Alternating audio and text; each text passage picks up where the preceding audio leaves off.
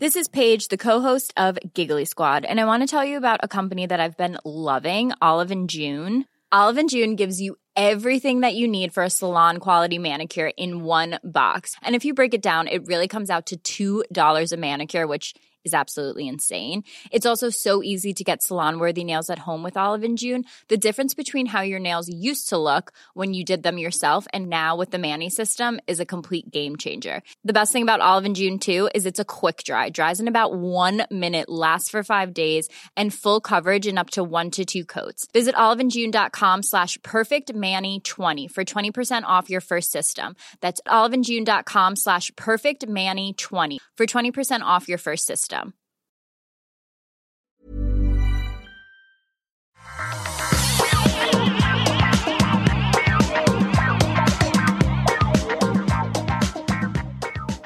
Bonjour à toutes, bonjour à tous et bienvenue dans le Rendez-vous Tech, le podcast où on vous parle de technologie, d'internet et de gadgets. Nous sommes en août 2022 et c'est l'épisode 471.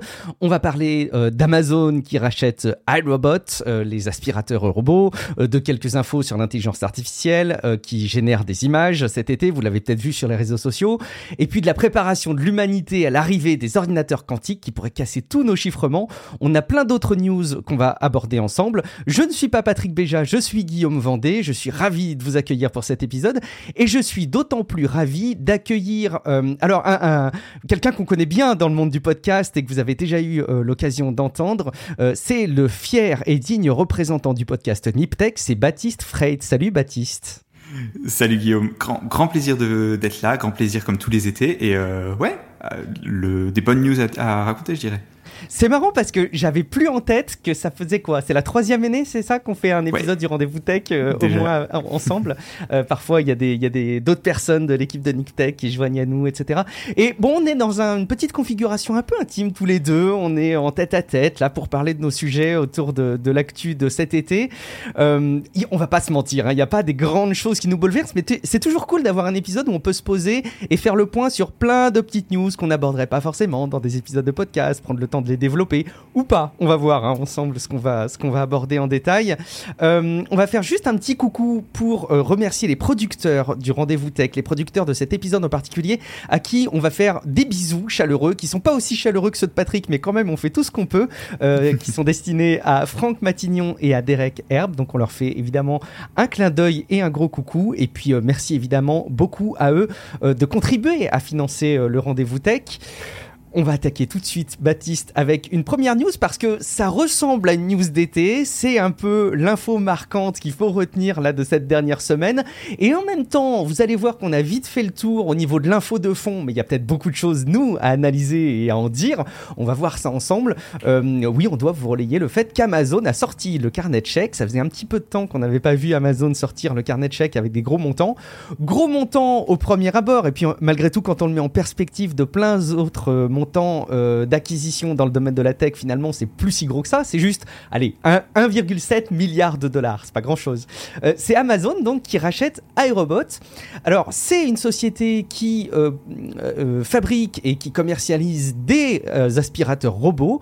Je pense que c'est peut-être la marque emblématique des aspirateurs robots parce que des aspirateurs robots, il y en a de plein de marques maintenant. Euh, Il y a les Xiaomi, il y a. euh, tiens, je sais pas si tu as d'autres marques en tête, euh, Baptiste. Moi, spontanément, je à iRobot Yeah. avec les Roomba, mais. Ouais, il y a Neato qui est connu, mais effectivement, Roomba, c'est- enfin, iRobot, c'est vraiment eux qui ont, je dirais, qui ont inventé le domaine il y a quelques années. Le, le- c'était vraiment les premiers et aujourd'hui encore les plus chers, je dirais que je crois que c'est, c'est eux qui les font, non? Je pense que ça reste eux, effectivement, en matière de, de, de, de poids, d'emprise, de rayonnement. Et donc c'est une acquisition qu'ils font, ils rachètent, hein, comme ils avaient racheté euh, d'ailleurs euh, Ring, les sonnettes connectées, euh, il y a de ça euh, quelques années maintenant. C'est assez rigolo parce que donc moi j'ai je me suis appuyé entre autres sur l'article de The Verge et puis euh, bon ils sont très forts hein, The Verge ils se font leur euh, leur auto promo euh, ils relaient le fait qu'ils avaient testé Astro euh, on en avait entendu parler Mhm. tous dans le domaine de la tech il y a de ça quelques semaines quelques mois maintenant qui est un robot. Et il était présenté par The Verge comme étant ce robot Astro un mix entre un robot aspirateur et un écho chaud et c'est vrai qu'il faut vraiment s'imaginer que c'est un robot qui se balade chez toi avec l'écran qui retranscrit le visage d'un d'un un Donc Amazon les rachète. Alors tout de suite, spontanément, on peut se dire, bah ouais, forcément, euh, Amazon s'immisce encore un petit peu plus dans notre intérieur. Euh, ils avaient déjà la main sur un regard qui se porte sur votre porte d'entrée. Euh, ils développent bah, des micros maintenant hein, qui sont dans nos intérieurs et ils vont pouvoir bah, mapper notre maison. Bon, c'est pas si simple, hein, bien entendu, mais on imagine que le fait d'avoir une cartographie de l'intérieur et un robot qui se balade comme ça, avec l'engouement des consommateurs, parce que je pense qu'aujourd'hui tout le monde est assez convaincu quand on a une maison qui s'y prête du bien fondé d'un aspirateur robot et est enclin à s'équiper aujourd'hui d'un aspirateur robot, euh, bah, je sais pas Baptiste, toi en plus tu connais bien euh, Amazon, enfin tu, oui, tu connais assez bien Amazon. Et puis c'est des choses que tu dois surveiller. Est-ce que ça t'inspire toi ce rachat? Ouais, c'est vachement intéressant parce que le, comme tu le dis, c'est vraiment une pièce un peu, comment dire, c'est un truc qui va bien avec le, la stratégie de domotique qu'ils ont parce que c'est finalement l'un des trucs connectés que les gens ont le plus et d'après moi, c'est l'un des aussi des plus utiles, tu vois. L'Alexa, il y a encore des gens qui cherchent un peu l'usage, tu vois. Le, les, lampes connectées, c'est bien, mais ça reste cher, tu vois. L'aspirateur robot, c'est vraiment un truc qui est connecté et que tout le monde utilise. Donc pour ça, je trouve c'est vachement intéressant. Et effectivement, le mapping, c'est aussi un truc qui est qui va être clé parce que tu t'imagines, t'as pas envie d'apprendre à ton à l'app à dire ah alors la lumière connectée, elle est dans le salon, le truc, le machin, tu vois. Si demain t'as une carte et que tu peux juste dire ah la lampe elle est là sur la carte, c'est vachement plus simple, tu vois. Donc pour ça, ça fait ça fait énormément de sens. Après, des gens s'inquiètent un peu du fait que Amazon a la carte de ta maison mais je sais pas si c'est vraiment une crainte qu'on devrait avoir. Je sais pas ce que tu en penses pour ça. Mais je je sais pas non plus si on doit vraiment craindre ça parce que euh, finalement la carte en tant que telle, euh, je sais pas si ça leur apporte beaucoup d'informations, je sais pas si ça leur apporte beaucoup de valeur. Ce qui est finalement hyper intéressant pour eux, c'est d'avoir une cartographie. En fait, quand on parle de cartographie, c'est pas simplement le plan d'un architecte que vous allez faire une fois quand vous faites votre rénovation, mais c'est une carte qui est dynamique. C'est-à-dire que jour après jour, votre intérieur, il peut changer euh, bah, parce que il peut y avoir euh, bah, des meubles qui changent, parce que la configuration de la la configuration de la pièce peut changer. Enfin, il peut y avoir beaucoup de changements euh, au quotidien dans une maison. Et ça, c'est une information qui est peut-être pas intéressante pour Amazon directement. Je suis pas certain que le fait que vous ayez mis votre table basse proche de l'entrée ou au bout du couloir, ça leur change leur vie. Mais j'imagine que euh, bah, il y a un certain nombre d'éléments de, données qui peuvent être intéressants à long terme pour suivre un petit peu l'évolution du, foyer. Et même, euh, je pense que ça peut être de toute façon très intéressant d'avoir cette distribution de produits pour eux, pour avoir un pied assez important, une main mise assez importante dans le domaine de la domotique. Moi, la question que je me posais, et je sais pas si tu as un embryon de réponse là-dessus, Baptiste, mais pourquoi est-ce qu'Amazon euh, sort le carnet de chèques pour racheter cette marque? Parce qu'en fait, j'ai l'impression qu'aujourd'hui, créer euh, une marque d'aspirateur robot quand tu es Amazon, je sais pas, est-ce que ça coûterait si cher que ça? On voit qu'il y a des, marques chinoises, je, citais tout à l'heure Xiaomi, qui se sont mis assez rapidement et qui ont fait des produits tout à fait convaincants sans avoir à racheter une marque emblématique. Alors, Amazon n'est pas un acteur chinois qui a le savoir-faire de la production euh, d'appareils comme peuvent l'avoir des acteurs chinois, mais pourquoi est-ce qu'ils rachètent achètent euh, euh, iRobot et qui ils ont pas développé tout simplement les produits Amazon euh, qui, qui fabriquent des aspirateurs robots quoi. C'est une bonne question et c'est franchement, il y a toujours un mystère tu vois, autour de ça. Mais je pense que dans, dans les, les, raisons, il y a d'une part le fait que ben, ça te donne des parts de marché. Tu vois, quand, achètes, quand ils achètent une marque comme ça, ben, naturellement, forcément, ils ont tout de suite une énorme base installée, ce qui est vachement intéressant. Sachant que quand on, tu sais, il y avait des, euh, récemment des, euh, ah, des, euh, des, anti, des des procès en, pour concurrence déloyale de, dans lesquels Amazon faisait partie. Oui. Et il y avait des emails qui étaient sortis quand ils avaient racheté Ring. Donc Ring, c'est une marque de. Euh, à l'origine, ils faisaient des sonnettes connectées et maintenant ils font un peu tout. Ils font aussi des caméras, etc., etc.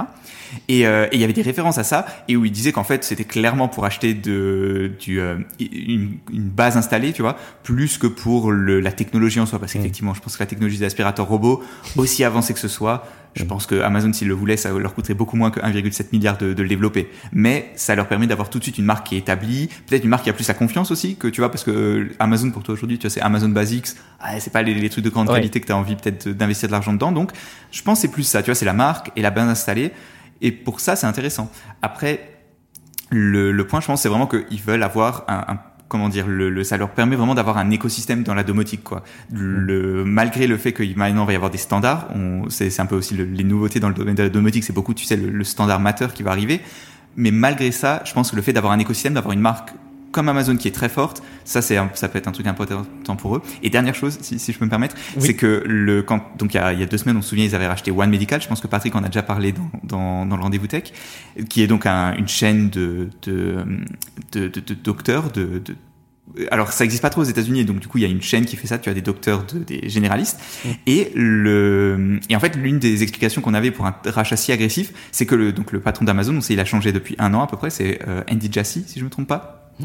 à la place de Jeff Bezos. Mais il veut aussi montrer sa patte, il veut montrer qu'il a euh, qu'il a la main sur le truc, et donc ça lui permet aussi de, de, de, de montrer que le, il est pas juste en train de continuer un peu ce que ce que Jeff Bezos faisait, mais il veut vraiment mettre sa marque dans le marquer son passage chez Amazon quoi. Il veut marquer l'histoire d'Amazon avec ses actions et sa stratégie, mais ça c'est très logique finalement hein, quand on regarde tout ça. Et je pense qu'effectivement mm. l'argument de dire bah oui en fait ce qui nous intéresse c'est pas tant de vendre des appareils qui sont assemblés qui aspirent la poussière chez vous.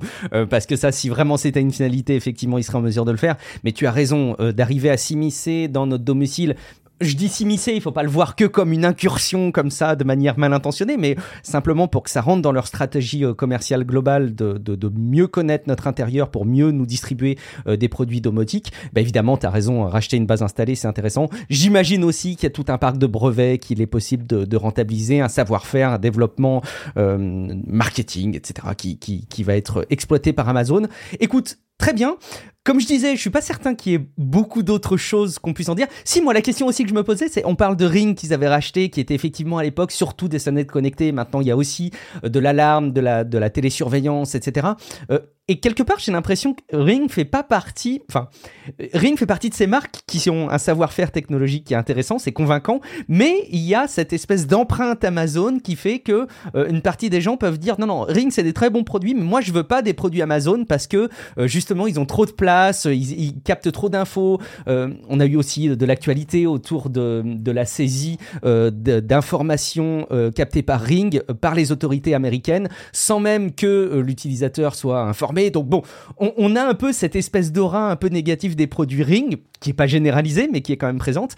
La question, c'est est-ce que ça va être le cas aussi pour iRobot? On, verra. Je sais pas, c'est dur à dire. Par contre, il y a, une, acquisition qu'on a oubliée, c'est il y a deux ans, ils ont racheté euh, Hero, ou deux, deux ou trois ans. Tu sais, c'est des, euh, des routeurs Wi-Fi mesh. Donc, tu sais, c'est le, ils avaient racheté ça. Bah, la société, elle, elle, était presque en faillite, je crois. Enfin, ils l'ont racheté, tu vois, elle était vraiment dans pas très bien économiquement. Et, euh, et tu vois, on en a plus entendu parler. Tu vois, j'ai googlé euh, avant l'émission et globalement, il n'y a pas eu d'informations ou de, il n'y a pas eu de scandale, machin lié à ça, sachant que c'est quand même une société qui, d'un point de vue de données, a beaucoup beaucoup plus de données encore qu'un aspirateur robot, tu vois, parce qu'ils voient tout ton trafic internet. Donc, pour, c'est pour ça que ça me fait pas trop peur d'un point de vue euh, genre quelles données Amazon va avoir accès. Je pense que leur but hmm. C'est plus de te vendre des trucs pour la maison et d'avoir un écosystème que genre d'exploiter ce, ce, filon de, euh, de, de, données qui sur le, court terme ça peut faire sens mais sur le long terme je pense qu'ils savent que ça peut pas marcher. Oui, de toute façon s'ils développent euh, en matière de recherche et développement beaucoup des robots euh, qui techniquement servent à rien d'autre que de balader un, un, un assistant Alexa chez toi, ils ont tout intérêt effectivement à prendre l'autoroute que représente l'installation des Roomba mm. dans nos intérieurs donc de la société Robot. Bon, vous serez informé comme ça de ce, de, cette, de ce rachat, de cette intention. L'autre volet euh, des infos un peu phares que je proposais qu'on aborde dans cet épisode du Rendez-vous Tech, c'est quelque part un peu la continuité de ce que Patrick avait évoqué dans le dernier épisode, puisqu'il il évoquait les questions de droit que représentaient les intelligences artificielles qui généraient des images. Donc on le sait, hein, c'est tout un mouvement maintenant, on a parlé de Dolly, euh, il y en a d'autres, euh, et en particulier il y a Midjourney dont on va un tout petit peu parler là dans, cette, dans cet épisode, qui sont donc des programme quelque part hein, euh, où vous mettez une description, une phrase, une requête. Vous pouvez donner euh, ce que doit contenir l'image. Vous pouvez indiquer également le style que doit utiliser euh, le programme pour vous générer votre image. Donc ça, ça va être de la peinture, de, de la photo réaliste, du, du, dessin. Même parfois, vous pouvez faire des, des points de croix hein, si vous voulez. Ils sont capables d'être assez, assez souples et de s'adapter aux demandes qu'on va leur, leur générer. Et eh bien, il y en a de, de plus en plus de ces, de ces programmes. et en particulier, là, on a depuis euh, quelques semaines les images de mid-journée qui tournent sur Internet, alors qui sont convaincantes oui et non, en fait, elles sont convaincantes parce que généralement on voit euh, la partie émergée de l'iceberg sur les réseaux sociaux, c'est-à-dire euh, les images qui ont été générées en association avec une phrase et où il y a matière à dire, où c'est convaincant, où ça fait réfléchir.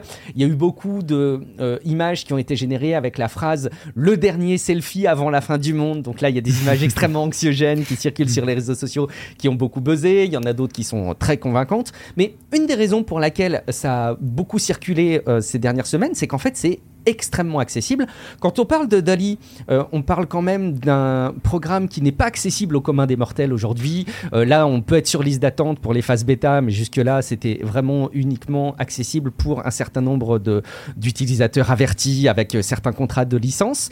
La mid-journée, c'est devenu terriblement simple. En fait, vous avez juste besoin d'un compte Discord et vous pouvez tester, je crois que c'est 25 requêtes gratuitement, où Midjourney va vous proposer donc des résultats ou à chaque fois quand vous donc décrivez une phrase, euh, vous avez euh, l'image qui est générée. Il y a quatre possibilités. Vous pouvez faire des variantes, vous pouvez augmenter euh, la résolution, vous pouvez générer donc autant d'images que vous voulez, mais limité à 25 sur sa version gratuite. Et puis après, c'est un abonnement de 10 dollars par mois pour 200 ou 250 clichés. Et puis après, il y a de l'illimité à 30 dollars par mois. En fait, juste ce qu'il faut se rendre compte, c'est que ces images-là, bah, vous pouvez dès maintenant, là pendant que vous nous écoutez, tester ce type de dispositif. Donc c'est devenu très euh, démocratisé et on peut très facilement tester maintenant ces, images-là. Donc je voulais juste parler de Midjourney parce que quelque part c'est un peu la continuité euh, de ce que disait Patrick euh, quand on évoquait Dali et les problèmes de droit que ça pouvait représenter.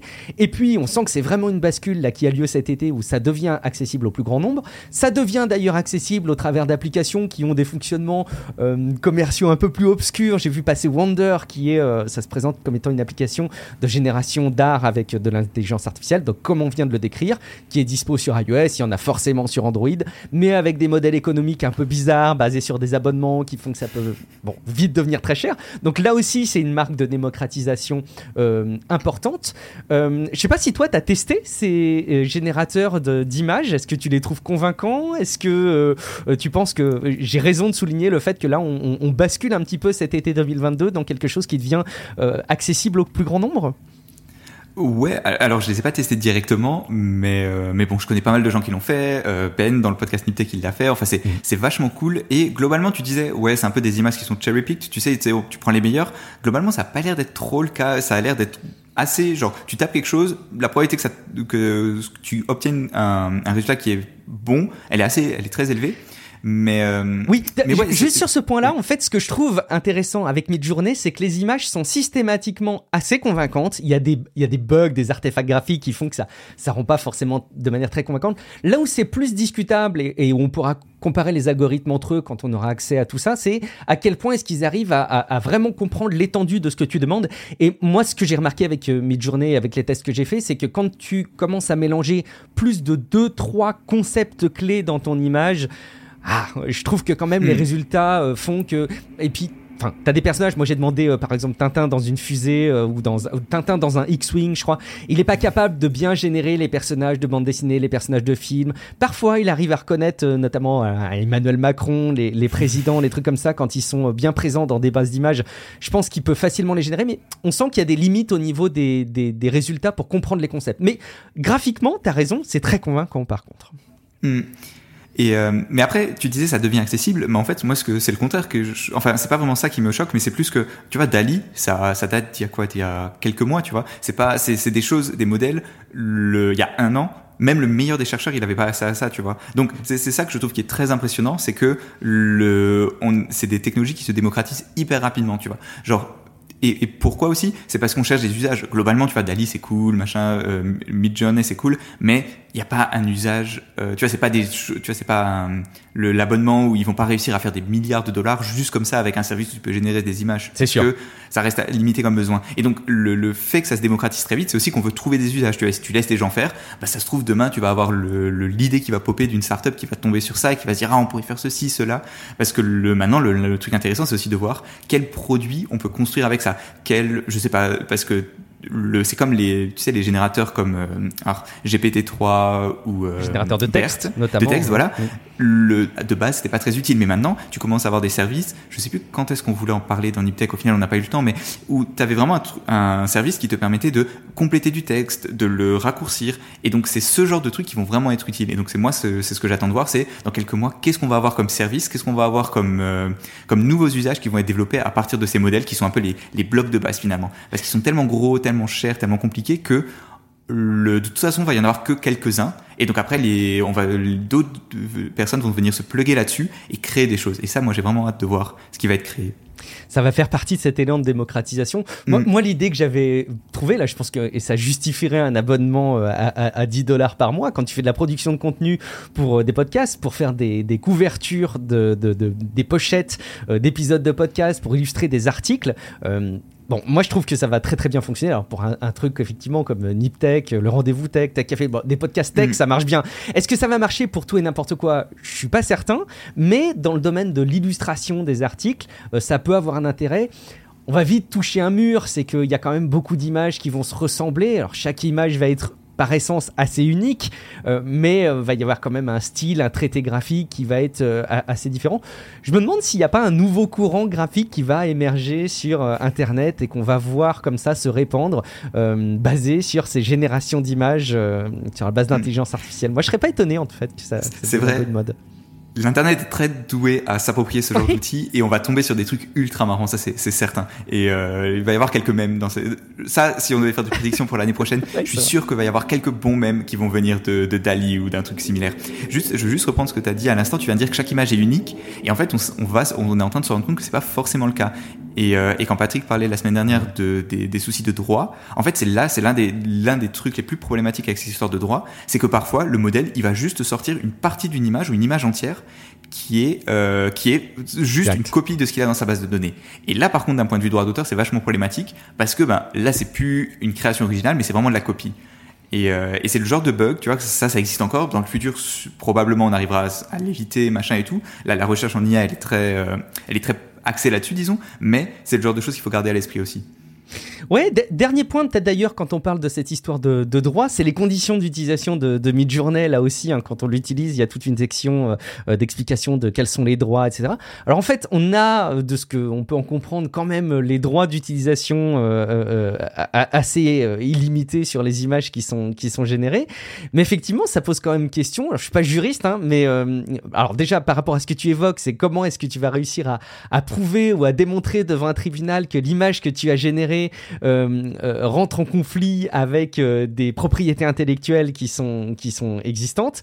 tu vois, je te parlais tout à l'heure d'images générées avec un X-Wing. Dans quelle mesure est-ce que Disney va pouvoir m'attaquer? Parce que l'image que j'ai générée s'appuie sur des images de X-Wing de, de, de, Star Wars Ça, c'est assez compliqué. C'est vraiment des questions comme ça qu'on va être amené à, à aborder.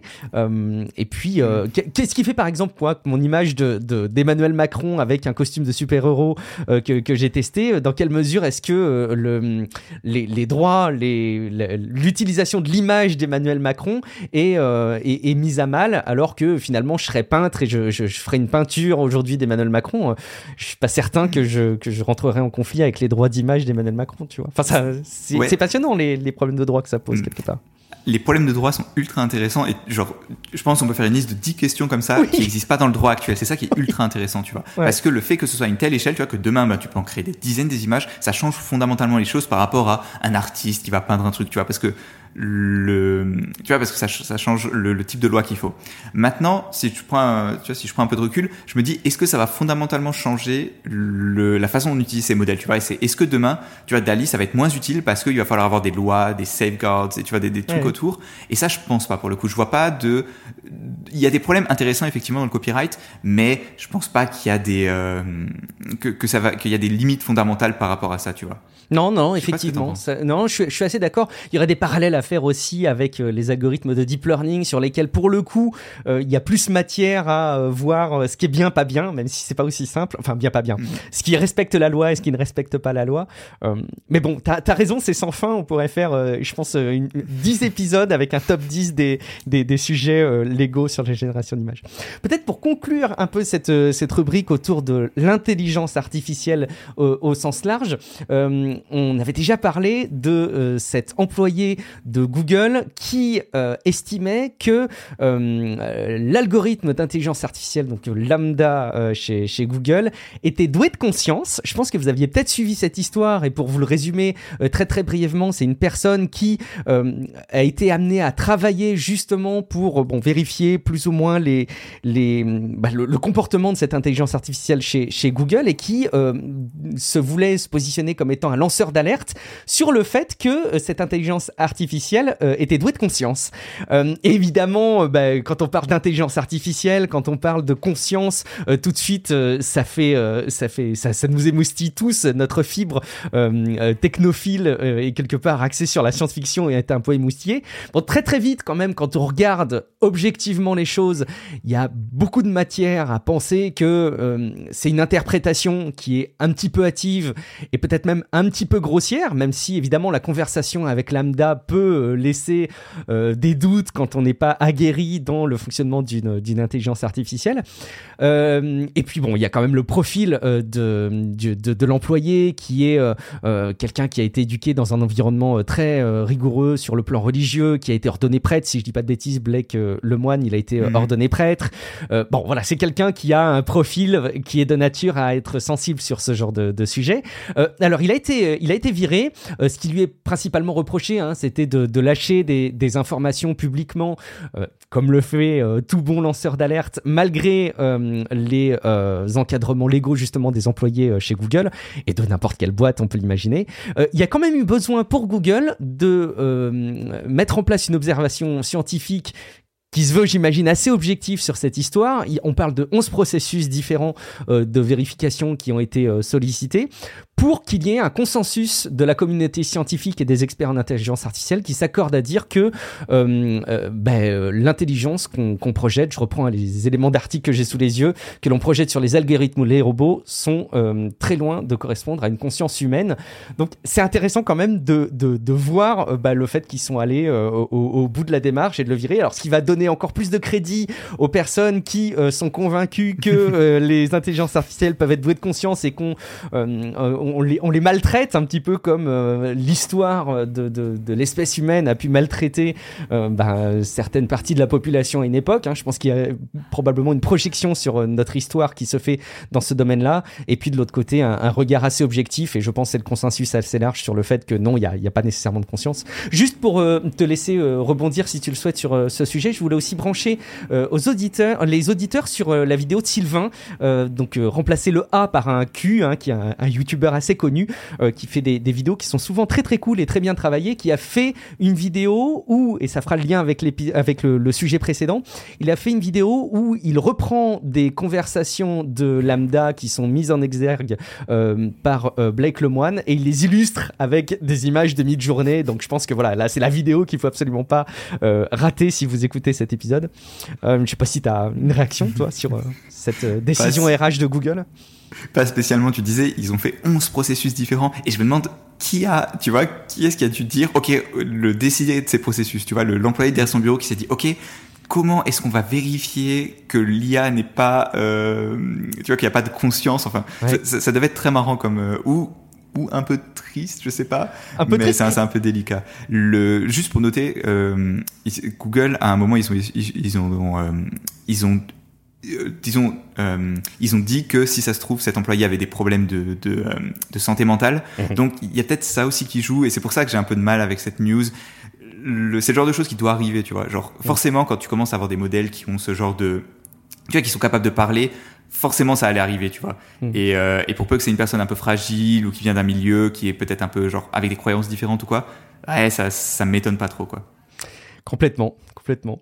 Ça, ça, laisse songeur là encore pour l'avenir de ce qui va pouvoir se passer, puisque les progrès vont être de plus en plus forts, donc mm. les, les, comportements de ces programmes-là vont être de plus en plus convaincants.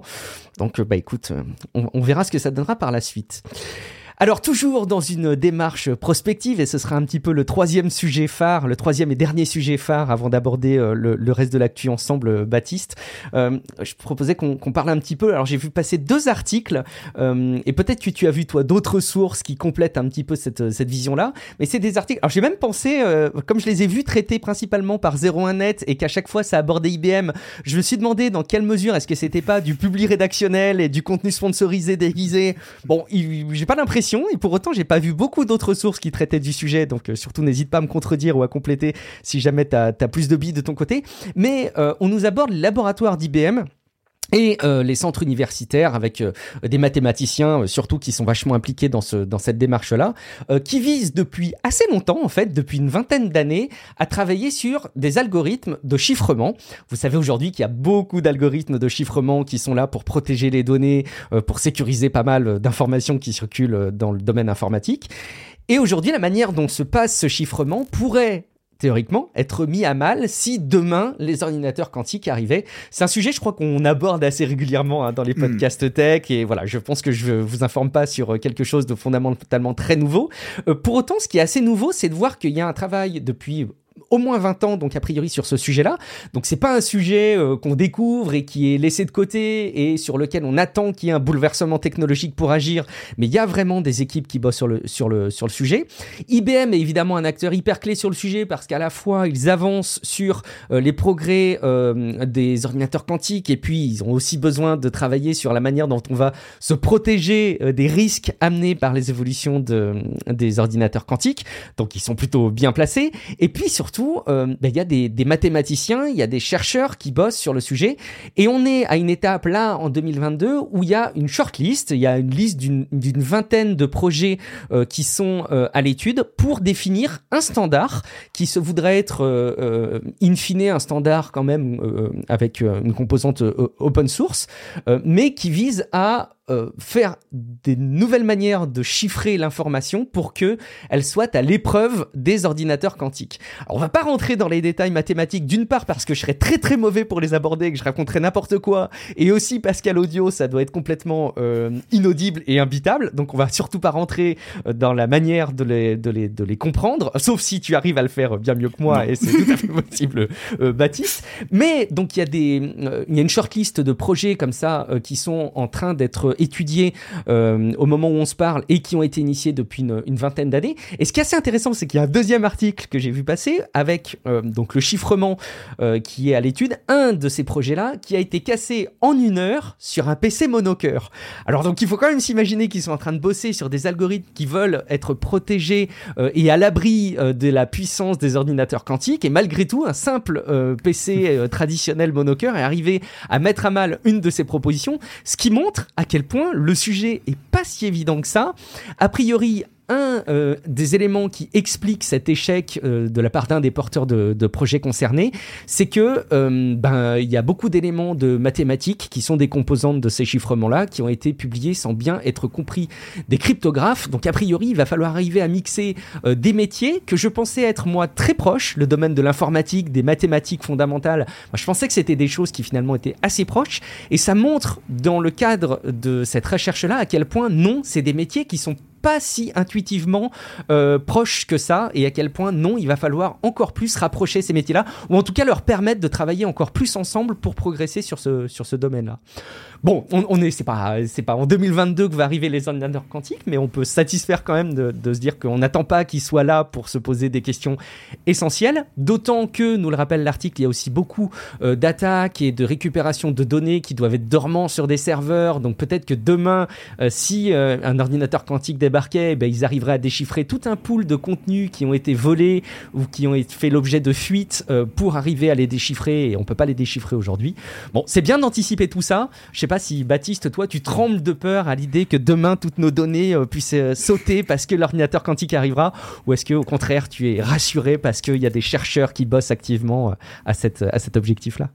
Non, je suis pas, je suis pas spécialement, j'ai pas spécialement peur. Mais c'est un vrai problème. Genre, c'est pas, c'est pas du tout quelque chose où on peut se dire oui, c'est dans longtemps et tout. Non, c'est vraiment quelque chose qui, qui va arriver parce que le souci, c'est que comme, bah, comme tu l'as bien dit, aujourd'hui, tu as des gens comme, alors, peut-être des gentils, des méchants, on va pas, on va pas débattre là-dessus, mais qui récupèrent des tonnes et tonnes de données qui sont encryptées. Et demain, le jour où il y a un ordinateur quantique, toutes ces données-là, elles sont plus encryptées. C'est, c'est flippant quand tu penses, tu vois. Genre, t'as, as des messages sur WhatsApp, ils sont encryptés avec ça. Tout, tout, tout est encrypté avec ça. Parce que la façon dont ça marche, comme tu l'as bien dit, c'est que le, la, la, cryptographie, tous les algorithmes sont publics. Tu vois, la, la sécurité, en gros, c'est que l'algorithme est le plus public possible, le plus standard possible. Tu vois, genre aujourd'hui, la plupart des chiffrements que tu utilises, c'est tous les mêmes. Globalement, il y a un type d'algorithme qui est utilisé, tu vois, avec des différentes versions, des clés plus ou moins grandes, mais globalement, l'algorithme, c'est le même. Comme ça, le, on est sûr que l'algorithme, il est robuste. Et, le, et donc demain, bah, tous ces algorithmes-là, s'il y a un, un ordinateur quantique, bah, ils marchent plus. Et, euh, et c'est pour ça qu'il faut dès aujourd'hui ce genre faire des euh, faire des nouveaux algorithmes, penser à comment euh, faire du chiffrement post-quantique, parce que bah, les données d'aujourd'hui elles sont euh, elles sont elles sont en danger pour demain. Et l'autre truc, c'est que bah, les organisations, elles prennent des années et des années et des années à s'adapter. Je veux dire, à chaque fois qu'il y a une mise à jour de Windows 10, de Windows, de machin, de trucs, genre, tu, il y a toujours des entreprises qui ne, ne se mettent pas à jour. Genre, Patrick en parlait, je crois, avec Internet Explorer il y a quelques quelques mois. Bah, voilà, et ça, ben, du coup, plus on s'y prend tôt et mieux ce sera. Et donc c'est vraiment pas un sujet, je pense qu'il faut prendre à la légère. Maintenant, le fait qu'il y ait un algorithme qui se soit fait casser, ben tant mieux en fait. Genre c'est bien, c'est le but. Le, la standardisation, au début il y avait je crois une 20 ou 30 algorithmes. Ensuite il y avait une donc à la première phase, deuxième phase, troisième phase. À la troisième phase il y en a un qui a été détruit de cette façon-là. À la quatrième phase donc celui dont tu parlais a été aussi euh, cassé. Ben tant mieux. Écoute, c'est je veux dire c'est comme ça que le, le, le, ça, ça doit avancer. Effectivement, le, tu disais qu'il faut que les gens collaborent de manière étroite. Oui, mais de toute façon, tu vois, je pense que c'est des métiers qui sont proches. C'est juste que ben le collaborer, c'est juste être dans le même bureau concrètement, parce que c'est vraiment, c'est des domaines qui sont tellement pointus qu'il n'y a pas beaucoup de gens qui sont spécialistes, et c'est dur d'être spécialiste des deux, tu vois, parce que c'est tellement, tellement pointu et complexe. Ouais, c'est sûr. Je pense que c'est bon. De toute façon, c'est une démarche humaine euh, de recherche euh, scientifique euh, et informatique forcément qui est qui est captivante qu'on va qu'on va continuer à suivre. Je me posais quand même la question pour aller jusqu'au bout de de l'état de mes réflexions sur le sujet en lisant ces articles. À quel point, en fait, à quel point les données qui sont aujourd'hui détenues de manière malveillante parce qu'elles ont été volées, parce qu'elles ont fait l'objet de fuites, bon, de toute façon, elles sont elles sont chiffrées avec bah, les méthodes de chiffrement au moment où elles ont été volées, quoi. Donc, je sais pas mmh. si euh, le fait de faire progresser, alors oui, faire progresser la recherche dessus, c'est vital. Euh, l'analogie qu'on nous donne, c'est à l'époque où il y avait euh, le boulier compteur pour faire de la compta, bah, on s'imaginait pas à quel point l'ordinateur pourrait bousculer la façon dont on fonctionne. Donc oui, c'est bien d'anticiper les grands changements technologiques. Pour autant, j'ai l'impression que voilà, si tu as de la donnée qui est aujourd'hui volée, chiffrée avec les anciennes méthodes de chiffrement, bah, c'est pas parce qu'on va développer des nouvelles manières de chiffrer les données à l'épreuve des ordinateurs quantiques que ça va changer la donne. quoi. C'est sûr, mais le plus tôt on s'y prend, tu vois, le ah, plus tôt on a un standard, c'est ça, parce que c'est aussi ça, tu vois. Le plus tôt on a un standard, mieux c'est. Mm. D'autant plus que plus les données sont vieilles, moins elles sont importantes. Je pense exact. genre, c'est pas, c'est pas super pour les gens d'aujourd'hui du coup, mais c'est quand même vrai. Globalement, les données d'il y a 20 ans, bah, il y a pas grand monde qui en a quelque chose à faire, quoi. Donc, Sauf si c'est des conversations de, de, de chefs d'État, tu vois, hyper clés. De... Mais bon, c'est clair, c'est clair. Bon, j'espère qu'ils arrivent pas à les récupérer de manière si, euh, si claire quand même. Ah, bah, on espère. on, espère. Euh, bon, ça fait un petit peu le tour, en tout cas, des sujets un petit peu phares euh, qu'on pouvait aborder dans cet épisode. Euh, restez avec nous quand même parce qu'on a plein d'autres sujets qu'on va aborder ensemble.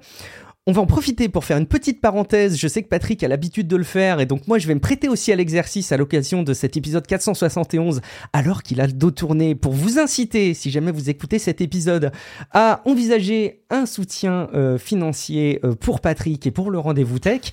Euh, la mécanique en plus c'est hyper simple et assez vertueuse, c'est que le rendez-vous tech c'est un podcast qui est accessible gratuitement à tout le monde, mais que si jamais vous estimez qu'il a une valeur pour vous, si jamais le fait d'avoir comme ça une veille, même l'été, hein, même euh, quand il y a moins d'actualité technologique, et eh ben vous avez quand même euh, un épisode qui arrive dans votre smartphone qui vous permet de vous tenir au courant de ce qui se passe, avec j'espère euh, le ton le plus agréable possible, mais aussi une qualité d'information qui soit suffisante pour que vous puissiez vraiment vous baser sur les informations qui vous sont véhiculées peut-être que ça vaut le coup de euh, contribuer financièrement.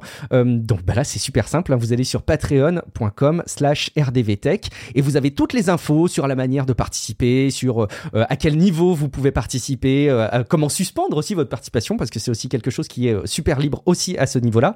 Et puis la raison pour laquelle aussi je vous incite à envisager ce financement, c'est que on peut le dire aussi, je pense, hein, Baptiste, si Patrick n'avait pas fait du podcast de cette manière-là depuis autant de temps, je ne sais pas s'il y aurait, enfin, je sais pas si toi et moi, par exemple, on ferait du podcast aujourd'hui. Peut-être qu'on n'en ferait pas, tu vois, peut-être qu'on ferait des choses de manière différente. Et il y a toute une cohorte d'autres producteurs de contenu en, en podcast qui sont là aujourd'hui parce qu'elles ont été inspirées par Patrick. Donc je me dis, ce serait quand même dommage que demain, Patrick, il arrête de faire du podcast euh, parce qu'il a plus assez de soutien. Donc euh, voilà, si jamais vous aussi ça vous inquiète, rendez-vous sur patreon.com slash rdvtech. Non, c'est sûr, le, le podcast, c'est comme tout, c'est un écosystème. Et en en donnant de l'argent à Patrick, ben, ça lui ça l'aide à lui, ça, l'aide à faire du meilleur contenu. S'il y a du meilleur contenu, il y a plus de gens qui l'écoutent. S'il y a plus de gens qui l'écoutent, il y a plus de gens qui écoutent les podcasts, etc., etc. C'est un cercle vertueux, comme beaucoup de choses finalement. C'est un cercle super vertueux que tu as très bien résumé, Baptiste. J'adhère à 1000%. On va continuer à aborder donc des petites news et rumeurs. Euh, à commencer par, c'est compliqué hein, de faire des épisodes dans le domaine de la tech sans en parler, mais bah oui, de NFT forcément. Alors pourquoi est-ce qu'on parle euh, des NFT Parce que bah, les chiffres sont pas complètement hyper enthousiastes. Euh, je me rappelle, ça fait c'est l'été dernier, l'été 2021, où vraiment on a vu les NFT exploser euh, dans l'actualité. C'est pas l'été 2021 qu'ont été inventés les NFT, mais c'est en tout cas l'été dernier qu'ils ont explosé. Et depuis quelques mois, Force est de constater quand même que les ventes de NFT, euh, donc on va le rappeler, hein, les certificats qui se basent sur la blockchain, euh, baissent en volume. En fait, ils, baissent. Il y a, y, y a, moins de tout. En fait, il y a moins de vendeurs, il y a moins d'acheteurs, il y a moins de volume de ventes, euh, et finalement, bah, le marché du NFT euh, se, se, concentre toujours un petit peu plus, euh, principalement, bah voilà, avec des plateformes comme euh, comme OpenSea notamment. mais il y a aussi des plusieurs plusieurs NFT qui continuent à être commercialisé, c'est 30% du volume de vente qui est représenté simplement par euh, les CryptoPunks, les MiBits et les Board App Field Clubs que vous connaissez bien. Et en plus, c'est trois collections qui appartiennent à une seule entité qui s'appelle euh, Yuga Labs. Et ben en fait, ça concentre rien que ça, ça concentre 30% du volume de vente c'est pas forcément euh, hyper enthousiasmant. Est-ce que finalement c'est un peu quelque part un aveu d'échec pour toi, Baptiste, de voir qu'il y a ce, euh, cette situation-là qui perdure? Un, petit point aussi important, c'est que tu as un, un, environnement qui serait tout trouvé et qui serait presque parfait pour les NFT c'est Minecraft. Euh, et Mojang aussi ont pris la parole pour dire non, non, non, chez nous, pas, de, pas de NFT, on bannit ça de nos serveurs. Pourtant, vraiment par essence, le fonctionnement de Minecraft laisserait place beaucoup à, l'utilisation, à la commercialisation de, de, NFT. Et ils mettent en avant l'exclusion que ça représente et, et, le fait de se baser sur de la rareté qui laisse place à une certaine forme d'inégalité parmi les joueurs de Minecraft et parmi les, membres de la communauté Minecraft. Je sais pas, est-ce que ça t'évoque quelque chose, toi, Baptiste? Et je pense que Minecraft, ils l'ont déjà, ils l'ont fait, ils l'ont fait à un moment où c'était très facile à dire finalement oui, parce que les gens. c'est vrai. Oui, c'est ça. Genre les, les, NFT étaient en train de tomber. Je veux dire, il y a personne qui allait les défendre quoi, concrètement. C'est sûr. Il y a deux façons de le voir. Soit ils sont très sages parce qu'ils ont attendu que la situation soit mature pour prendre une décision. Soit effectivement ils prennent la décision quand c'est facile de l'affirmer. T'as raison. Ou alors, ou alors c'est juste les NFT, ça fait à peu près un an que c'est c'est la vague. Minecraft, ça appartient à Microsoft. Je veux dire, un an pour prendre une décision, bon, c'est pas pour une grosse boîte, c'est pas délirant non plus.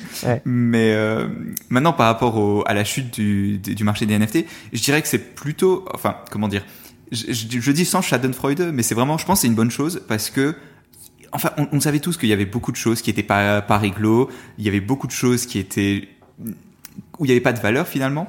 Et si ça permet finalement aux gens qui font des NFT de vraiment se concentrer sur la technologie, sur les usages, sur vraiment développer des trucs cool, et pas juste sur le profit, parce qu'il y avait beaucoup de choses. Enfin voilà, c'était juste des, des, pyramides de Ponzi. Il y avait beaucoup de choses qui étaient clairement pas euh, pas viables et qui avaient pas vraiment d'intérêt autre que juste ben ouais voler de l'argent aux gens finalement en partie il y avait un peu de ça.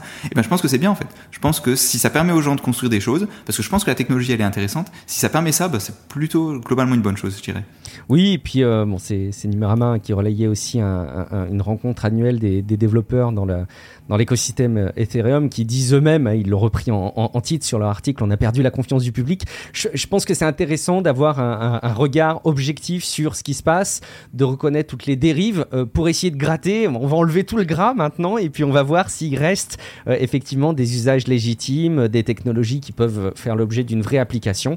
Euh, plus que simplement diffuser des NFT dans les réseaux sociaux parce que oui, Meta confirme la distribution de la fonctionnalité de, diffusion des NFT sur Instagram à travers 100 euh, pays. Donc là, c'est en cours. Hein. Peut-être que bientôt, vous allez pouvoir sur Instagram afficher votre singe punk euh, en NFT euh.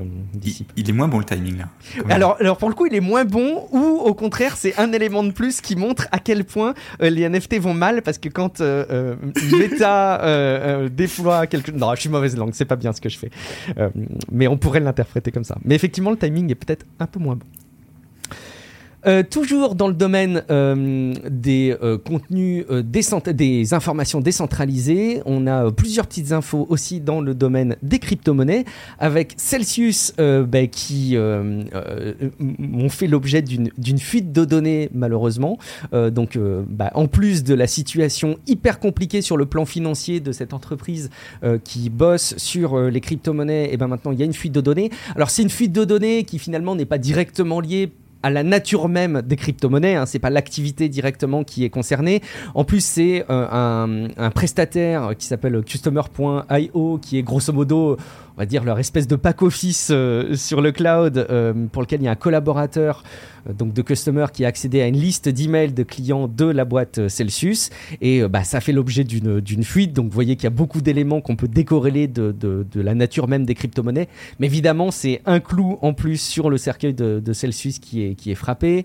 Il y a, je les, je les lâche un petit peu rapidement, hein, comme, comme peut le faire hmm. Patrick Baptiste, et puis tu pourras réagir à tout ou partie de ces infos. Tesla qui a revendu, on l'a vu dans le de l'annonce de leurs résultats trimestriels 75% de ces bitcoins, alors que Elon Musk avait promis, juré, euh, craché sur la tête de ses enfants qu'il n'en vendrait pas. Euh, il semblerait que les circonstances les aient malgré tout forcés et que bon, euh, c'est exceptionnel, mais il fallait, il fallait les vendre. D'aucuns diront que les promesses n'engagent que ceux qui les, qui les écoutent. On a aussi euh, Vladimir Poutine qui a signé un décret en Russie qui interdit les paiements en crypto-monnaie. donc c'est vrai que l'arbitrage des crypto-monnaies en Russie, il est changeant et puis j'ai l'impression que d'un mois sur l'autre, on a des informations qui vont dans un sens ou dans un autre. En fait, ce qu'il faut comprendre, c'est que les crypto-monnaies sont pas du tout interdites en, en Russie Russie, comme ça peut être le cas par exemple euh, en, Chine, mais c'est vraiment les paiements en crypto-monnaie qui sont interdits. Euh, il y a eu une espèce de, d'affrontement entre, je crois que c'est le ministère euh, des Finances et la Banque centrale russe.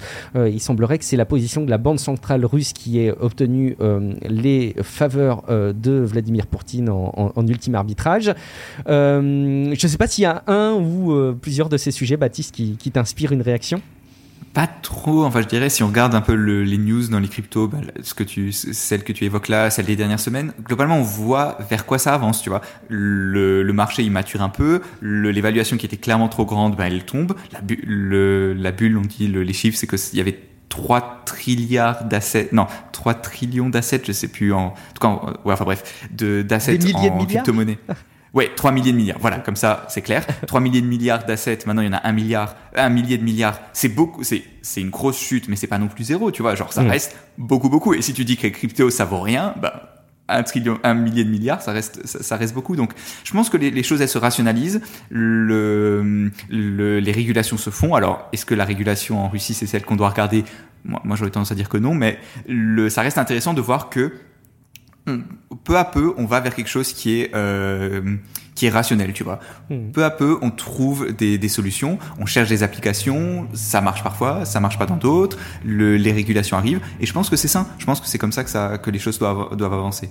Le monde du Web 3 euh, termine sa crise d'adolescence. Peut-être qu'on peut le voir comme ça quelque part comme le web en dans les années 2000, dans le, la crise des années 2000, tu vois, c'est un peu la même chose. Il y avait aussi des, des, des, abus, des choses qui marchaient pas, des choses où c'était trop tôt juste, tu vois, parce que ça aussi. Des fois, quand innove, ben t'es juste trop tôt.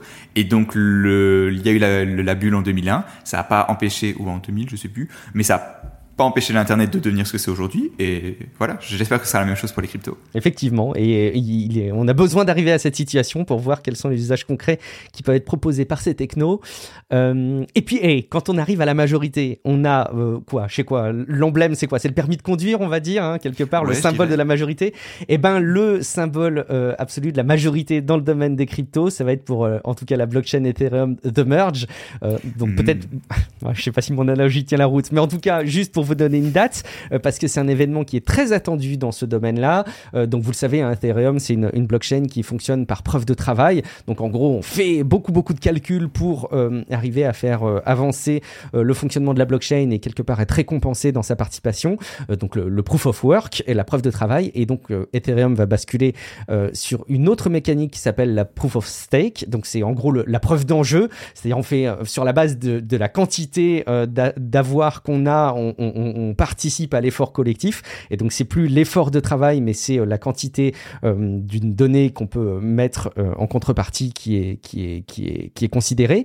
Et cette bascule, donc qui s'appelle The Merge, qui est un événement qui est assez important pour la blockchain Ethereum, aura lieu officiellement, normalement, si c'est pas repoussé, le 19 septembre. Donc là, on est dans quoi? Dans un mois et une semaine, on aura peut-être la blockchain Ethereum qui va être, qui va changer de visage. Donc c'est un gros événement hein, qu'on va pas là non plus détailler pour des raisons d'audibilité dans cet épisode de podcast. Euh, par contre, ce qu'il faut attendre, c'est une consommation d'énergie d'Ethereum qui va être réduite de bah, près de 100%, hein, puisqu'on est à 99,95%. Euh, Aujourd'hui, le fonctionnement, il consomme, euh, euh, je sais plus, j'avais vu plus que ce que consomme Netflix au niveau mondial et annuellement. et la blockchain, il est prévu donc qu'elle consomme bah, presque rien, j'allais dire, en comparaison, hein, euh, mm. euh, quand la bascule aura été faite. Et surtout, aussi, un gros avantage, c'est euh, le fait qu'on aura une blockchain Ethereum plus rapide et qui sera moins sujette à des congestions. On avait parlé, hein, il y a de ça quelques semaines, quelques mois maintenant, du nombre de validations qui était assez limité pour... De, de, validation de transactions qui était assez limité, nombre de validations de transactions par seconde, pardon, qui était assez limité, et donc qui empêchait forcément d'en faire quelque chose d'ampleur. Là, on peut imaginer que ça va, ça va donner de l'air.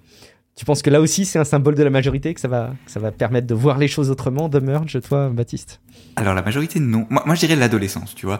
C'était une étape obligée, mais tu vois, il y a encore, je dirais, il elle a encore un peu d'acné, la, la, blockchain Ethereum, tu vois, elle est pas encore complètement adulte. Le... Mais juste par, rapport à ça, ce que je trouve qui est vachement intéressant comme observation, c'est que je sais pas si tu, enfin, ça fait longtemps qu'on en parle, tu vois. C'est pas, ça fait très longtemps qu'on dit, ah, la blockchain Ethereum, elle va passer à proof of stake, tu vois. C'est pas genre, c'est pas il y a trois mois, euh, le, le, ils se sont réveillés, ils se sont dit ah il faut passer euh, à la proof of stake. Non, ça fait vraiment longtemps. Et je trouve ça vachement intéressant parce que ça montre que malgré que le fait que ce soit une technologie super jeune, le, les, la blockchain finalement, ça a déjà énormément d'inertie, ça a déjà énormément de dettes euh, de dettes techniques en quelque sorte. Et ça, ça me fait un peu peur, tu vois, parce que si le si maintenant c'est une technologie qui n'arrive pas à évoluer, qu'est-ce que ça va être dans 10 ans Tu vois, si ça commence à prendre et qu'il y a des applications qui sont construites par-dessus, qu'est-ce que ça va devenir? Et ça, j'avoue que ça me fait un peu peur et ça c'est possible que ce soit une, tu vois, limite fondamentale du, du, truc, quoi. Que ça n'arrive pas à évoluer, en fait. Hmm. Oui, bah, euh, la suite au prochain épisode, hein, comme on a l'habitude de dire, on verra ce que ça, ce que ça donne. Mais j'aime beaucoup ton image de oui, c'est plutôt l'adolescence et c'est une condition nécessaire mais pas suffisante pour être, euh, pour devenir un adulte et avoir sa majorité. Écoute, on, on verra ce qu'il en sera dans quelques semaines. Euh, toujours dans un souci d'exhaustivité de l'information tech dans cet épisode, on se doit de vous dire qu'évidemment, euh, bah, il y a rien de très nouveau, mais Twitter perd de l'argent euh, en ce moment suite à ses déboires avec Elon Musk dont on parlait il y a, il y a quelques minutes et que la date du procès aura lieu euh, très rapidement. Donc ben, là, c'est une première défaite pour Elon Musk qui voulait lui retarder à février 2023 et non, euh, Twitter a obtenu gain de cause. Euh, le procès se déroulera, je sais plus c'est quoi, c'est octobre? Je sais plus quelle est la date exacte pour le coup. Hein, il c'est octobre. Octobre ou novembre Il me semble que ouais, c'est octobre avec une fenêtre de, de, de, procès de quelques jours. Peut-être qu'il y aura évidemment euh, des, des, autres étapes dans ce conflit judiciaire, ça j'en doute pas une seule seconde. Mais en tout cas, il y a une échéance en octobre, donc ça va, ça va avancer. Et puis euh, bah, Elon Musk qui continue malgré tout, hein, malgré cette situation, à, faire un petit peu son troll et qui a lancé un défi euh, au CEO de, de, Twitter en lui disant bah écoute, on n'a qu'à faire un débat, un débat public sur les, les, les, faux comptes et comme ça on verra ce qu'on verra, quoi. Et donc, euh, bon, je suis toujours un peu désarçonné de voir que ce personnage, euh, qui a des qualités euh, d'innovation probablement indiscutables, a, aussi des comportements. On parlait de, majorité et d'adolescence, de, de, véritables gamins, je trouve. Je, suis d'accord. le pauvre. Ou, on peut l'admirer, c'est selon. Et, et, c'est l'ambivalence des deux qu'on ressent à l'égard d'Elon Musk qui est, qui est captivant. qui continue aussi avec SpaceX à, à, faire développer le, à développer le service avec la prochaine itération, ce serait que tu puisses te connecter euh, à Internet grâce à SpaceX directement avec ton smartphone, Baptiste. Moi, ça, ça me ferait rêver si l'abonnement euh, est aussi compétitif que ne le sont les abonnements en France. Tu disais juste avant qu'on enregistre l'épisode que tu es aux États-Unis. Je sais pas combien tu payes ta carte SIM en ce moment pendant que tu es aux États-Unis, euh, mais tu la payes beaucoup plus cher que nous en France au passage. Pro pour les Français, les abonnements français, en général, ils limitent pas le temps que tu peux passer à l'étranger, tu vois. Donc, en fait, j'ai juste ma carte SIM française et normalement, ça marche. Tu vois, Free, ils ont inclus le. J'espère il y a personne chez Free qui m'écoute en ce moment. euh, mais en, tout cas, j'ai ma carte SIM Free et, euh, et ça marche super bien. Et normalement, je peux rester quelques mois comme ça. Ah là là, les Américains, les Canadiens doivent nous envier parce qu'ils payent leur forfait, je le sais, à des tarifs complètement euh, prohibitifs. Euh, mm. En fait, ils payent plus cher leur abonnement mobile que nous, on ne paye, qu'on paye nous Starlink, pardon, en France. J'ai dû confondre SpaceX et, Starlink quand je vous le quand je vous relayais les, les news, hein, mais à coup pas. Mais vous avez compris que c'est la connexion à Starlink, euh, Internet via Starlink, qui est proposée par euh, les lancements notamment des satellites avec, euh, avec SpaceX, qui sera bientôt accessible sur notre mobile. Bon. Pour le coup, pour le téléphone, c'est pas encore fait. C'est pas, enfin, ça reste quelque chose qui est pensé. Il faut que, il faudrait évidemment que les téléphones aient une antenne et tout et tout. Donc c'est pas, c'est pas fait. Et ça reste, ça, tu vois, ça c'est le, je sais pas quel Elon Musk parle. Est-ce que c'est le Elon Musk qui a fait Starlink ou est-ce que c'est le Elon Musk qui a dit que dans un an, toutes les Tesla seront fully autonomous, tu vois? Je, je suis pas sûr de savoir lequel c'est et j'ai peur que ce soit le deuxième. Parce que techniquement, ça me semble très compliqué. Et l'autre chose qu'il faut voir, tu vois, c'est que Starlink, c'est quand même limité en bande passante, tu vois? C'est pas, tu vois, il faut, genre, chaque satellite a une certaine quantité de bande passante et c'est pas illimité. C'est pour ça d'ailleurs que le service est assez cher. Et donc, je suis pas sûr que ça marcherait pour remplacer la 4G, tu vois, ou même que ce serait euh, économiquement viable pour remplacer la 4G. À mon avis, ce serait plutôt quelque chose pour euh, les, pour dans des situations où t'as pas de 4G, tu vois. En fait, euh, ta, ta, réaction me montre à quel point j'ai été hâtif dans ma retranscription de cette info parce qu'en plus, ce qu'on doit préciser, c'est pas du tout une annonce d'Elon Musk qui a dit Ouh, cette année, vous pourrez vous connecter à Starlink, à Internet avec Starlink et avec votre mobile. C'est plus une demande officielle sur le plan légal d'utiliser certaines bandes de fréquences qui sont aujourd'hui utilisées pour la connexion Internet depuis notre mobile. Donc, vous voyez qu'on en est loin et je voudrais pas qu'on laisse imaginer qu'il y a une annonce qui a été faite pendant l'été complètement incroyable sur ce, sur ce domaine. Et ils sont en train de se battre d'ailleurs pour des bandes de fréquences aux États-Unis, c'est assez genre il y, a, tout un fight entre euh, Starlink et euh, des opérateurs de 5G pour avoir des réseaux et ils se battent. Et l'industrie aéronautique. Ouais. Ouais, et ils, se, et ils demandent aux utilisateurs de, euh, de, de d'écrire des lettres à la, au régulateur des télécoms pour dire que Starlink c'est trop bien et qu'il faut les laisser avoir les bandes de fréquence. Enfin, c'est, c'est, c'est très amusant de les voir, de les voir faire. Contactez votre député, soutenez, soutenez leur action. Ouais. Euh, alors à propos de députés et euh, de, régulation, euh, il y a un dernier sujet moi que je voulais aborder parce que alors il est tombé dans, dans, la veille beaucoup plus récemment. Ben, Aujourd'hui, si je dis pas de bêtises, je l'ai vu en ce lundi au moment où on enregistre cet épisode, passer ça dans l'actu, et je trouvais ça intéressant de m'attarder sur le sujet pour avoir bah, ton opinion, ton regard, Baptiste, sur ce sujet.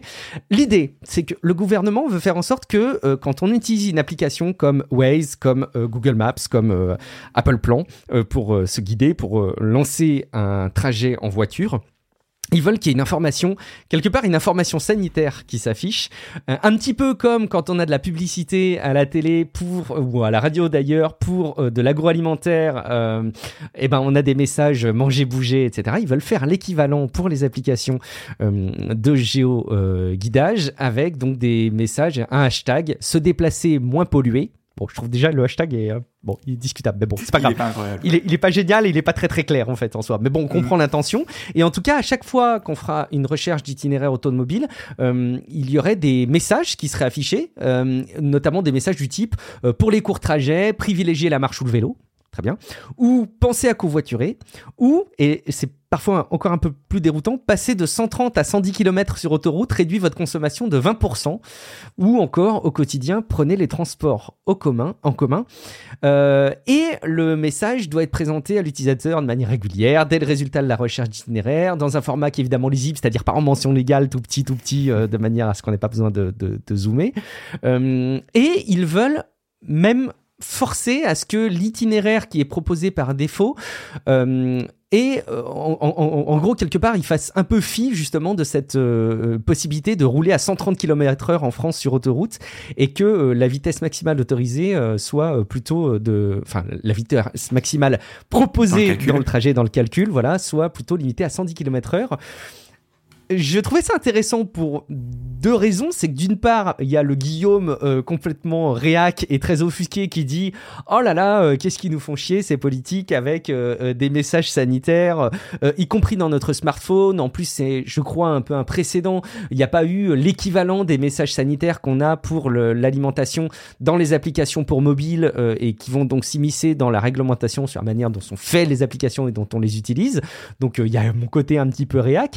Et il y a à mon côté aussi un petit peu conscient des enjeux écologiques qui dit bah ouais mais on n'arrête pas de dire que le réchauffement climatique et on le constate en ce moment en plein été 2022 euh, à, quel point euh, il fait chaud et à quel point les périodes de canicule sont particulièrement importantes et que ce soit le reflet direct ou pas du changement climatique en tout cas il faut s'attendre à voir de plus en plus ça et donc il va falloir agir. Mais quand on dit il va falloir agir il y a un peu le côté on. Il faudrait qu'on se bouge quoi. Mais mais qu'est-ce hmm. qu'on peut faire soi? Qu'est-ce qu'on peut mettre en place soit pour faire changer les choses? Je ne suis pas certain, Baptiste, que parce que toi et moi, on fasse un trajet à 110 au lieu de 130 l'été euh, pour aller en vacances et en revenir, ça change quelque chose au réchauffement climatique. Mais en même temps, où se situe la démarche individuelle, où se situe l'effort collectif et où se situe la prise de conscience? Parce qu'on a beau critiquer ces messages sanitaires, euh, il faut aussi les voir dans euh, le temps long et dans une consommation en collectivité pour une prise de conscience d'enjeux sociétaux importants du coup, j'avais les deux visages qui hmm. s'affrontaient dans mon cerveau, comme tu sais, les, deux têtes de Milou qui s'affrontent dans les bandes de dessinée Tintin avec le diable et, le petit ange. C'est quelle tête de Milou qui, qui, vient en premier à ton esprit, toi, quand tu vois ce type de news? Moi, c'est plutôt le Milou gentil, je dois dire. Je, je, sais pas. Globalement, je trouve que déjà, ça peut pas faire de mal et ça coûte pas cher. Faut, faut dire ce qui est globalement, ça coûte pas cher et ça peut pas faire de mal. C'est un peu chiant, mais globalement, si c'est pas trop mal intégré, ça, ça devrait aller. Il y a certaines mesures, notamment le, fait qu'il calcule l'itinéraire à 110 au lieu de 130. Ça, ça me semble vachement bien. Notamment parce que concrètement, c'est vraiment une mesure qui fait économiser une quantité significante de, carburant qui ne coûte pas très cher en, en, termes de temps. Donc pour ça, c'est pas mal. Et si c'est par défaut, ben, je pense que ça peut vraiment euh, inciter les gens à le faire, tu vois. Tu sais, il y avait cette théorie économique du nudge, où si tu incite les gens un tout petit peu à faire. Si tu changes par exemple le truc par défaut de l'un à l'autre, et ben ça peut induire des changements dans les comportements qui sont énormes. Donc si ça marche, ben pourquoi pas en fait? Ça me semble pas être complètement euh, délirant, tu vois. J'ai déjà, on a vu des propositions dans ce genre-là vachement plus débiles que ça quand même, tu vois. Le, surtout que ça, c'est des choses qui sont relativement, je dirais, ancrées dans des faits, tu vois. Le, on parlait, je me, je crois que c'était l'été dernier avec toi justement, on parlait de euh, de des gens de, du gouvernement qui parlaient d'utiliser le Wi-Fi au lieu de la 4G ou de pas oui. de, pas streamer des films en HD, tu vois. Ça c'est vraiment débile. Ça c'est vraiment On a eu ça fait économiser exemple, hein. zéro, il y a quelques jours où, il y a Olivier Véran le porte-parole du, gouvernement qui disait euh, euh, il incitait euh, les, citoyens à faire des petits gestes du style couper la box quand on est en vacances etc. Est-ce qu'objectivement, en fait, on peut pas dire si je veux que ma box elle soit connectée pendant que je suis pas chez moi. Enfin, peut-être on a des services qu'on veut qu'on veut continuer à utiliser euh, alors qu'on n'est pas chez soi, euh, et, c'est tout à fait légitime. Il y a aussi plein de raisons, enfin plein de situations dans lesquelles c'est pas nécessaire, mais malgré tout, finalement, cet impact il est dérisoire par rapport à, euh, aux enjeux qu'il y a et par rapport aux possibilités qu'il pourrait y avoir sur sur la, consommation globale. Donc c'est ça les transports, dans l'autre sens, c'est quand même des choses qui ont une un impact assez conséquent. Tu vois, si tu peux faire demain, le, tu peux faire en sorte que les trajets sur autoroute consomment 20% de moins en carburant, bah c'est vraiment beaucoup et mm. c'est vraiment pas négligeable. Donc pour le coup, je peux, je peux comprendre ces, ces mesures. Tu vois, là, je travaille donc dans le, dans, je, je, je, fais de la recherche dans les voitures et en, enfin dans les voitures, dans le, le trafic. Et tu vois, le, le type de, de chiffre que tu as, c'est genre, ouais, telle action, elle te fait économiser 15% de carburant dans le meilleur des cas. Ben là, ce... et c'est des trucs tu vois, compliqués où il y a de la recherche et tout, il y a des gens qui travaillent là-dessus. Là, la loi du gouvernement, globalement, ça peut facilement faire économiser 15% aussi, tu vois. Donc, pour ça, je trouve que c'est plutôt, je suis plutôt pour, je veux dire. Ouais, puis euh, quand tu passes de 130 à 110 sur des longs trajets euh, en, véhicule électrique, moi qui ai la chance de rouler en véhicule électrique, qui fait mes trajets, euh, y compris vacances avec, je vois la différence en matière de consommation. À 110, tu économises beaucoup plus de d'énergie, tu vas, as forcément plus d'autonomie.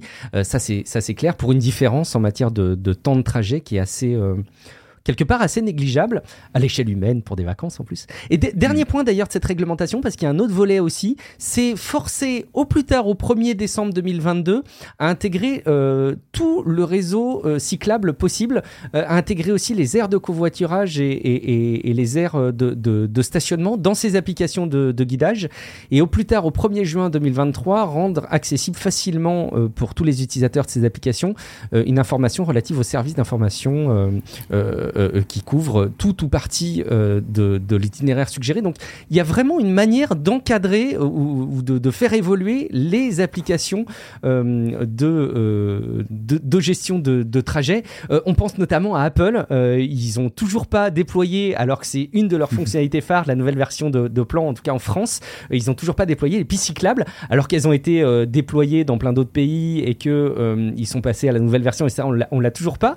donc quelque part, c'est un exemple c'est assez récurrent hein, dans les épisodes de podcast qui parlent de la tech, où on parle du poids de la réglementation dans les usages privés, notamment les, solutions des, GAFAM qui sont mises à disposition des utilisateurs. Bah là, c'est un exemple concret qui peut peut-être aider à faire avancer Apple pour euh, proposer au mieux des, des itinéraires en vélo, alors qu'ils ne le font pas aujourd'hui. Hmm.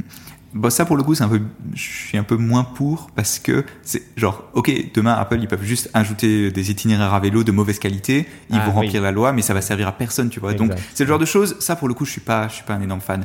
Le, de la même façon pour les autres, pour les aires de, de covoiturage, je pense que c'est aussi là où parfois bah, il y a un rôle de l'État de donner les données, tu vois. Genre est-ce que le, est-ce que si on veut pas inciter, je veux dire, l'État, ça coûterait pas une fortune, tu vois, de juste d'avoir une plateforme en open data où tu as ce genre de, données, tu vois. Je sais pas à quel point ça se trouve, c'est déjà le cas. Et dans ce cas-là, vous avez le droit de venir me le dire sur Twitter et de, de insulter. Mais le, enfin, pas m'insulter, mais le dire, disons, avec euh, véhémence. mais, euh, mais voilà, tu vois, je pense que c'est aussi le genre de cas où faire une loi et obliger les privés à faire des choses, ben c'est bien. Dans l'autre sens, des fois, il y a aussi des choses qui sont à faire par le gouvernement. Et j'aurais tendance à dire que euh, une, ce genre de base de données ou quoi, ben c'est important aussi que le gouvernement le fasse. Ouais, c'est presque un prérequis, t'as raison, par rapport à ce type de recommandation, que de fournir la donnée pour permettre à ces services de les implémenter proprement. T'as raison, il faut qu'ils soient exemplaires sur le sujet. Peut-être qu'ils le sont, hein, vous nous direz d'ailleurs. N'hésitez pas à mm-hmm. réagir, ce serait, ce serait intéressant.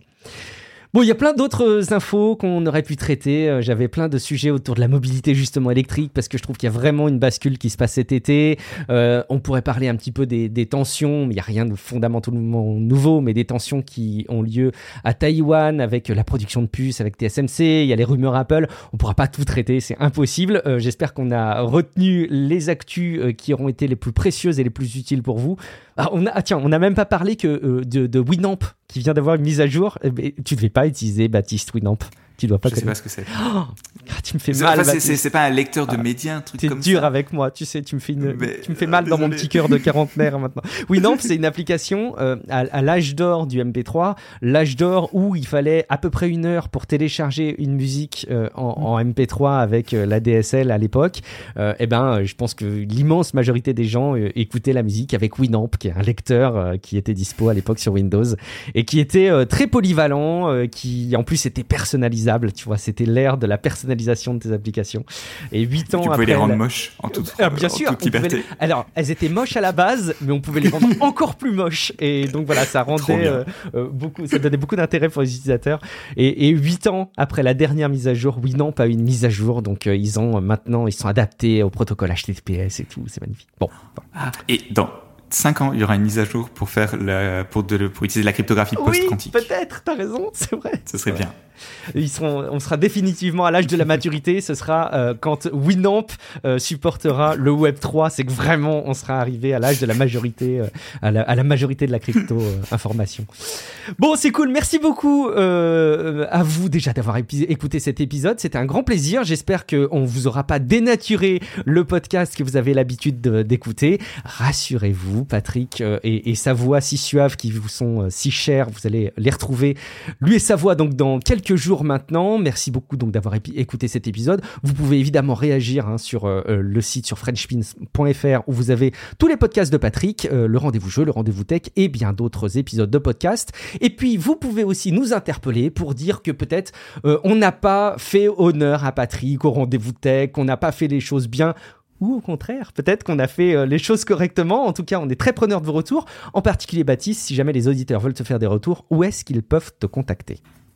Alors, euh, s'ils veulent me contacter, le mieux c'est de me contacter via Niptech, donc le, podcast qu'on fait, niptech.com. Euh, il y a Ouais, je pense que vous pouvez nous trouver là-dessus, c'est le plus simple, niptech.com ou sur Google juste.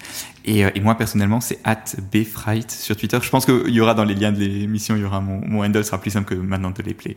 Absolument. Merci beaucoup en tout cas Baptiste d'avoir répondu présent pour m'accompagner sur cet épisode estival du Rendez-vous Tech.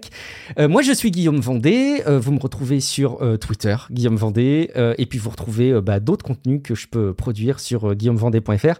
Et notamment, si jamais la tech vous intéresse, que vous écoutez le Rendez-vous Tech, que vous écoutez Niptech, et eh ben, peut-être aussi que vous aurez intérêt à écouter Tech Café, qui normalement est diffusé chaque semaine aussi avec un épisode où l'information est assez complémentaire, je pense, hein, sur tous ces podcasts francophones. Retour dans quelques jours maintenant du podcast euh, en bonne et due forme. Merci beaucoup de nous avoir écoutés, on vous fait des gros bisous. Et puis, bah écoute, on va passer la spie maintenant, on va nettoyer euh, les fenêtres et on va faire en sorte que Patrick retrouve son studio euh, le plus propre possible. Merci beaucoup de nous avoir écoutés. Ciao à toutes et à tous. Ciao, ciao.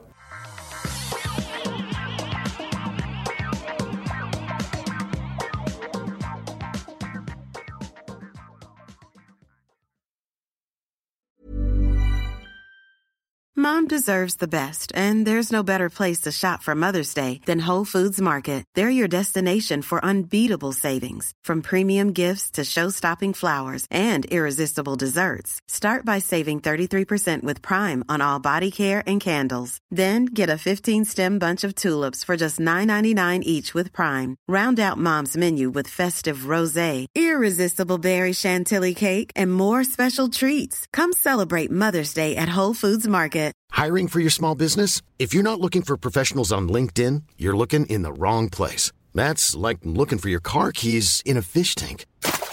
LinkedIn helps you hire professionals you can't find anywhere else, even those who aren't actively searching for a new job but might be open to the perfect role. In a given month, over 70% of LinkedIn users don't even visit other leading job sites. So start looking in the right place. With LinkedIn, you can hire professionals like a professional. Post your free job on linkedin.com slash people today.